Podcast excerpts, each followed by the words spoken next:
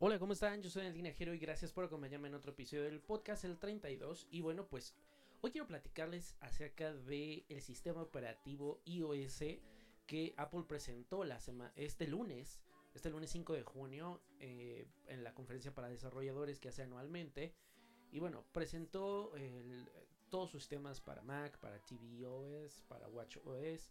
Pero me quiero centrar en el de iOS, que es la versión 11, que es la que funciona para iPhones es la que funciona para mm, el iPad y para el iPod Touch de sexta generación.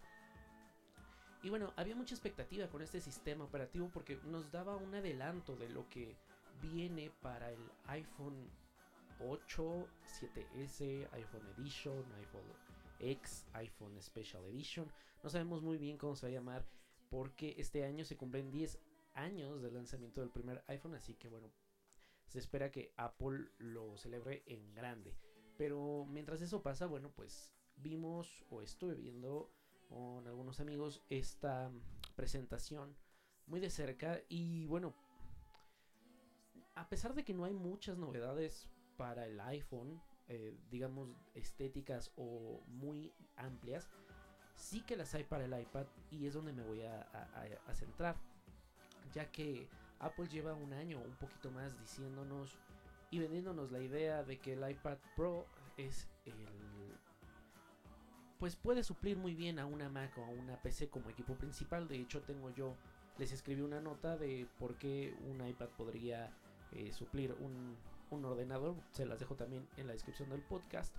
Y bueno, bien, el iPad Pro es un equipo muy potente, es cierto. Tiene un gran procesador, es muy, muy, mucho, muy rápido.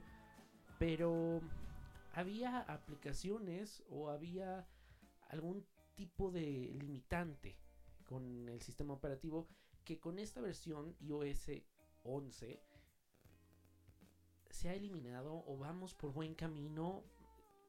Vamos, no, no creo que veamos Mac OS en un iPad Pro, pero sí se puede hacer algo con un sistema para el, para el iPad y Apple lo, lo está demostrando.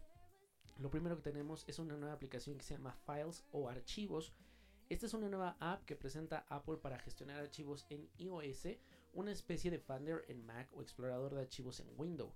Aquí, bueno, pues lo que podemos ver son nuestros archivos que tenemos eh, alojados en el iPad o en la nube como iCloud o servicios de terceros como Google Drive, OneDrive, Dropbox, entre otros. Esto es realmente muy útil para gestionar nuestros, nuestros archivos desde un solo lugar. Tenemos otra función que se llama arrastrar y soltar. Ya la habíamos visto con la actualización de Documents. Pero bueno, esto ya está para todo el sistema operativo. Que bueno, si tú abres un correo o vas a redactar un nuevo correo y haces la función de split view o pantalla dividida y estás en Safari, bueno, pues simplemente con el dedo vas a arrastrar la imagen que quieras hacia la eh, plantilla del nuevo correo o seleccionas un texto y lo arrastras. Ya no tienes que copiar y pegar o guardar la imagen, incluso un link lo arrastras, inmediatamente se adjunta al archivo o a una nota y bueno, pues yo espero que también se actualice para otras aplicaciones. Tenemos un dock tal cual como lo vemos en el Mac. En, ahora nosotros al deslizar nuestro dedo hacia arriba vamos a tener no nada más estas 4 o 5 aplicaciones que teníamos de base en el iPad. Ahora este dock lo podemos configurar y acepta hasta 15 aplicaciones y 3 más que son como las más recientes o las que más utilicemos.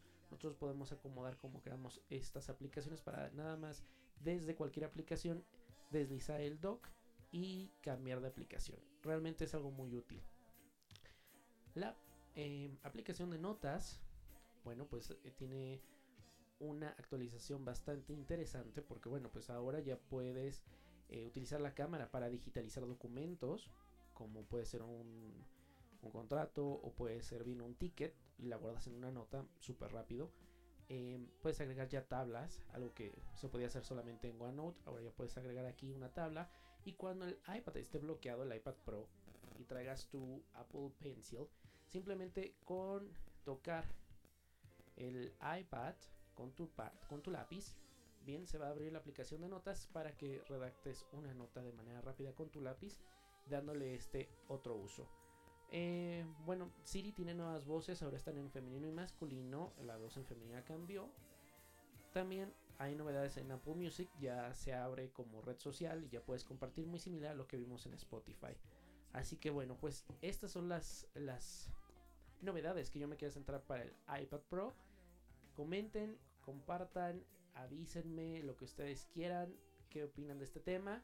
Yo ya estoy probando la beta, me ha gustado mucho, está estable, digamos que un, le voy a dar un 7, pero ahí va, así que bueno, pues ya saben, pueden descargar este podcast en iTunes o en Spreaker. Yo soy Daniel Tinajero y hasta la próxima, gracias.